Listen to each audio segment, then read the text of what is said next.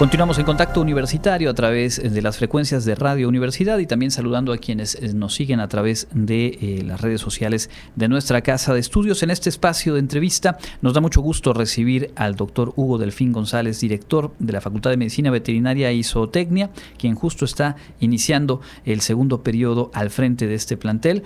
Muchísimas gracias por aceptar la invitación y bienvenido, doctor. Al contrario, gracias por la invitación. Bueno, pues en principio eh, siempre nos gusta poner en contexto al público que nos sigue del tamaño de eh, las comunidades que integran los campus y las facultades de nuestra institución. ¿Cuántas personas integran hoy por hoy la comunidad de la Facultad de Medicina Veterinaria y Zootecnia? Bueno, haciendo un poquito de números, este, vamos hablando de 1.400 alumnos de licenciatura, 100 alumnos de posgrado, 71 profesores de tiempo completo, 23 técnicos académicos y cerca de 30 profesores de asignatura, más el personal administrativo y manual. Ese sería el tamaño de la comunidad. Es una comunidad grande, porque administrativos y manuales pues, andamos cerca de 100, sobre 100. Por, las, gran, las granjas. Es un, tenemos unos, yo creo que de los terrenos más grandes que tiene la universidad. Tenemos más de 100 hectáreas y tenemos granjas, siete granjas diferentes. Entonces, pues esto demanda mucho personal. Entonces sí, tenemos, y las áreas son muy grandes, entonces mantenimiento a eso sí requiere mucho personal. Sobre los programas de estudio, ¿cuántos son los programas de estudio que ah, tienen en la facultad? En licenciatura tenemos cuatro licenciaturas, la más antigua de todas es Medicina Veterinaria y Zootecnia, que tiene, fue la fundadora de la facultad hace 52 años. Luego apareció la licenciatura en Biología, 15 años después. Muchos años después aparecieron dos otras licenciaturas, la licenciatura en agroecología y la licenciatura en biología marina, que son más recientes, tienen 16 años, 17 años, no me acuerdo exactamente de la fecha. Y en posgrado tenemos el programa más novel de la facultad, que es una especialización en medicina y cirugía de perros y gatos, que se da en el Hospital Veterinario de Perros y Gatos. Y tenemos, somos la sede principal del posgrado institucional en ciencias agropecuarias y manejo de recursos naturales tropicales, que tiene dos maestrías y dos doctorados. O sea, esos no son nuestros totalmente, pero nosotros los administramos, entonces, pues básicamente son nueve programas de posgrado los que impartimos en la facultad. Hablando de, su caso eh, particular, académico, profesional, eh, ¿cuánto tiempo vinculado a la facultad? ¿Cuál es su origen, digamos, en cuanto a la formación? ¿En cuáles programas ha impartido cátedra? Ya. Uy, es una pregunta muy complicada, pero bueno. o sea, yo soy biólogo con estudios de posgrado en entomología. Tengo trabajando en la facultad, trabajando, trabajando casi 32 años, con antigüedad reconocida de 29 y punto 5, 5.7, ¿no? O sea, es casi 30. Pero este, he, impartido clases en la licenciatura en biología, he impartido clases en la licenciatura en biología marina, yo daba cursos de artrópodos, entomología, sistemática, cosas de ese estilo, ¿no? Entonces, en esas dos licenciaturas acomodaba yo bien. Y en los posgrados, bueno, prácticamente en todos, menos en el de perros y gatos, porque ese sí no me queda de ninguna manera, ¿no? Pero este en nosotros sí. Correcto. ¿Cuáles son algunas líneas de investigación que se desarrollan en la facultad? Ya, bueno, de manera muy general se podrían agrupar en dos grandes bloques, ciencias agropecuarias y manejo de recursos naturales tropicales. La facultad tiene 10 cuerpos académicos, salvo uno que está en consolidación, los otros nueve están consolidados. La mayoría tienen ya este reconocimiento que da de vigencia indefinida, quiere decir que son grupos que llevan 10 años o más en el nivel más alto de acreditación, entonces la CEPIA no los evalúa. Entonces, bueno, sigan haciendo lo que están haciendo, mantengan actualizados sus bases de datos y ya. Y tenemos, bueno, voy a procurar hacerlo en orden alfabético, pero es complicado.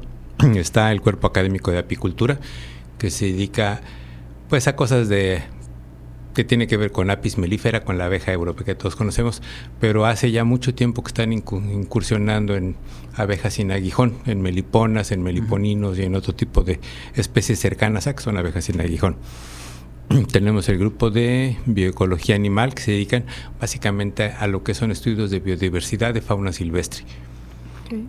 Y cosas parecidas, manejo de plagas, etcétera, etcétera, que tienen que ver con fauna. Luego tenemos el grupo de ecología, que se dedica a biología de las interacciones, básicamente en todos los niveles, desde las más sencillas hasta las más complejas, pero son interacciones. Tenemos el grupo de recursos, marino, recursos marinos tropicales, que se dedican a especies marinas, manejo de recursos marinos.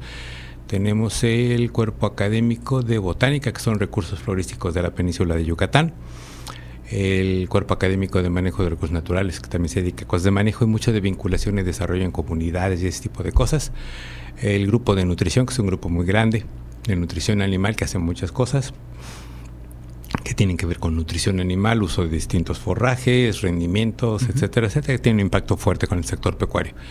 El grupo de reproducción, que también hace cosas de, pues de reproducción asistida y de técnicas de... Y todas las cosas que hacen los veterinarios con esas cosas que uno descubre. Yo vine aquí a aprender que las hembras se puede sincronizar y hacer que todas estén listas para reproducirse a la misma hora. Y dices, bueno, yo aquí lo aprendí, pero este, interesante, cosas bien interesantes que al sector productivo le interesan y ya no sé si se me está olvidando alguno pero por ahí con eso tenemos un panorama muy amplio. No, es amplísimo, es amplísimo. Y es interesante porque para quienes hayan visitado, quienes hemos visitado eh, la facultad, bueno, el campus de ciencias biológicas, eh, lo primero con lo que se encuentra uno es con la dimensión. Digo, hemos visitado algunas áreas, seguramente no todo por completo, pero es precisamente por eso, por la diversidad de temáticas que se trabajan en investigación y en formación del alumnado, pues que se requieren todas esas instalaciones. Hablando de los eh, primeros cuatro años, el periodo que ha concluido, al frente de, la facultad y que ahora bueno está arrancando el segundo, ¿qué resultados destacaría del trabajo que le ha tocado encabezar? Bueno, el primer periodo fue un periodo, yo me imagino que, los, que a todos los que estuvimos en la administración los últimos cuatro años, la pandemia nos, nos modificó los planes. Todo el mundo tenía grandes planes por hacer y la pandemia nos obligó a hacer cosas diferentes, pero nos dejó muchas cosas muy buenas. Dentro de todo lo malo nos dejó muchas cosas muy buenas. Tuvimos una migración masiva hacia las plataformas digitales, entonces en tiempo récord la comunidad se adaptó y migró a las plataformas digitales. Y este entonces ahora tenemos montados una cantidad de cursos increíbles en plataformas que estamos intentando buscar rescatar algunos para volverlos asincrónicos y empezar a hacer enriquecer nuestra cartera de cursos de educación continua con algo que no teníamos que ahora tenemos. Entonces lo vamos a aprovechar y lo vamos a aprovechar para bien. Eh, a nivel docencia, bueno, pues yo diría que a los, a los muchachos de licenciatura, pues sí les, sí les afectó. Yo creo que no hay nadie que pueda decir que no, no tuvo un efecto, el efecto pandemia, y estamos buscando la manera de compensar un poquito. Sobre todo la enseñanza teórico-práctica. La parte teórica, bueno, en plataforma se puede hacer bien, pero la práctica tiene sus deficiencias, ¿no? Y no es lo mismo ver un video de cómo se hace ahí se ensuciar las manos ya que te pise la vaca para que lo aprendas como Dios manda, ¿no? Y este, entonces estamos intentando revertir ese tipo de cosas precisamente para que el alumno se vaya con la menor cantidad de carencias posibles, sobre todo en la parte práctica que es era imposible hacer en plataforma, ¿no?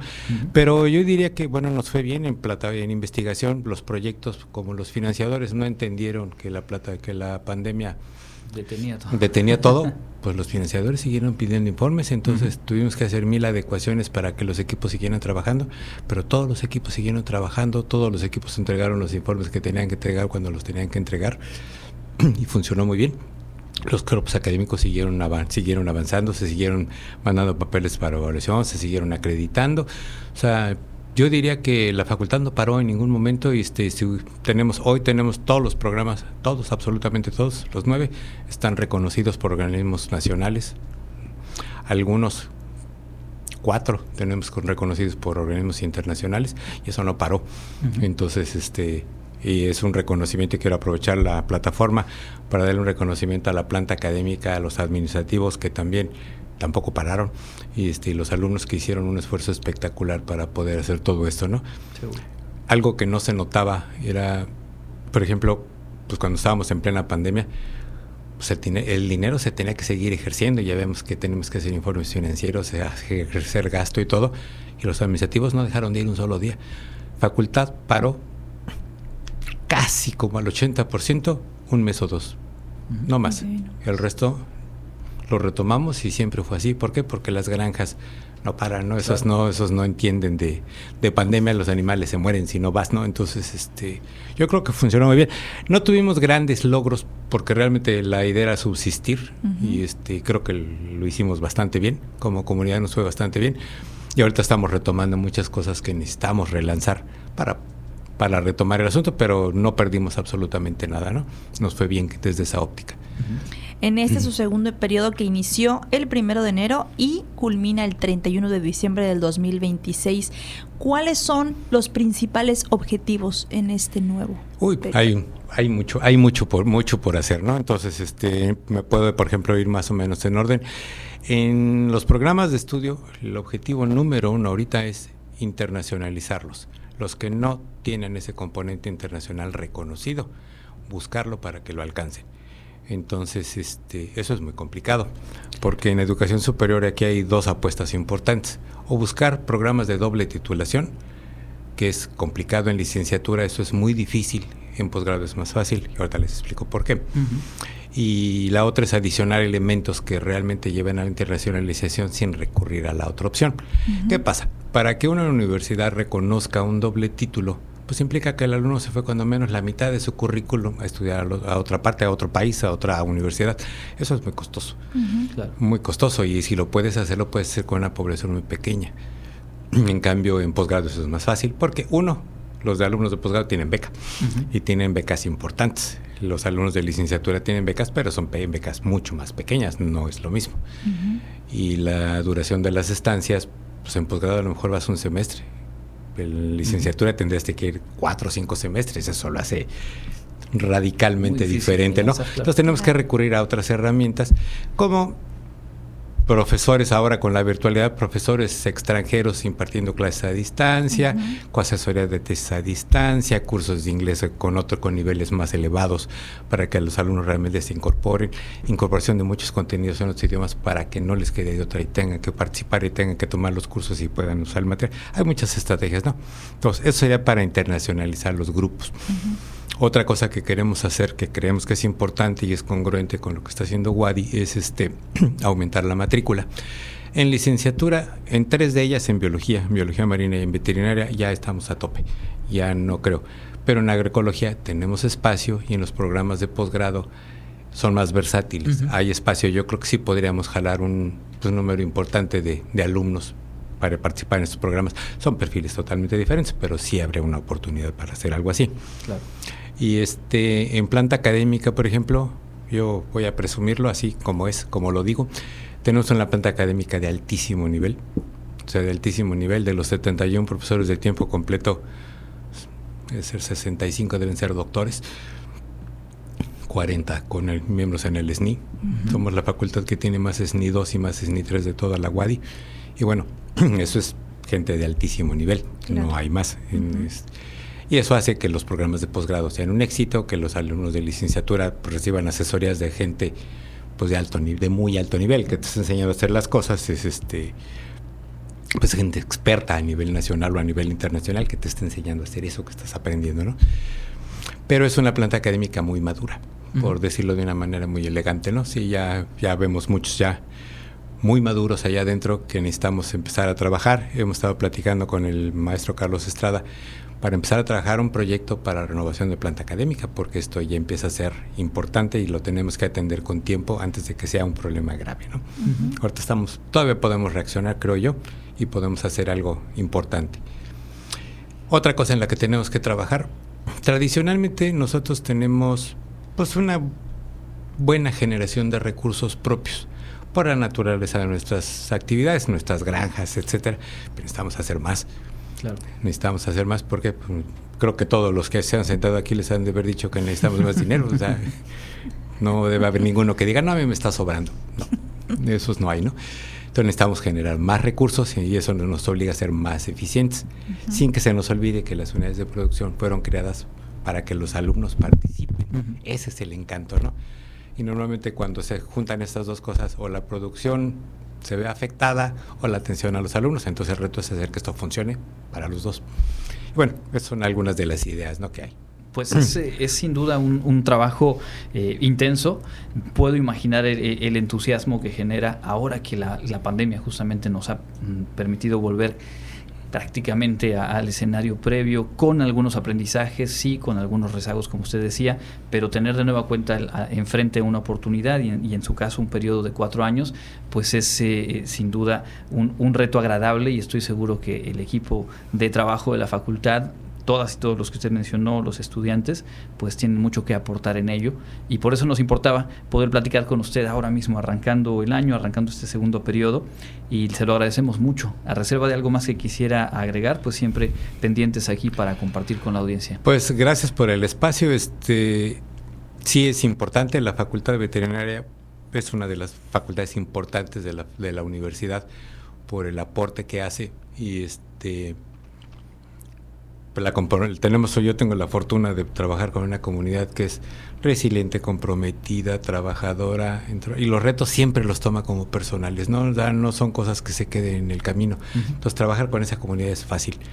Es mucho trabajo, pero se puede trabajar porque la gente, pues es raro que te digan que no y si te dijo que no es porque no de veras no puede. No no es no es está quitando, el trabajo es que ya tiene mucho.